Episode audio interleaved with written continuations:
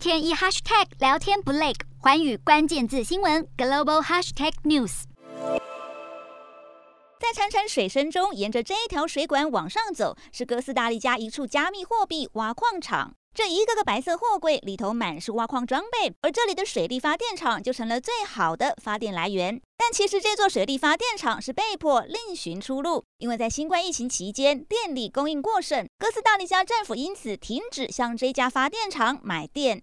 水力发电厂和数据中心老板库珀原本有点怀疑，但挖矿业者大缺电，库珀则是有多余的能源，双方一拍即合。一百五十位客户的超过六百五十台挖矿机器就放置在这里的八个货柜内，而且一天二十四小时不停运转。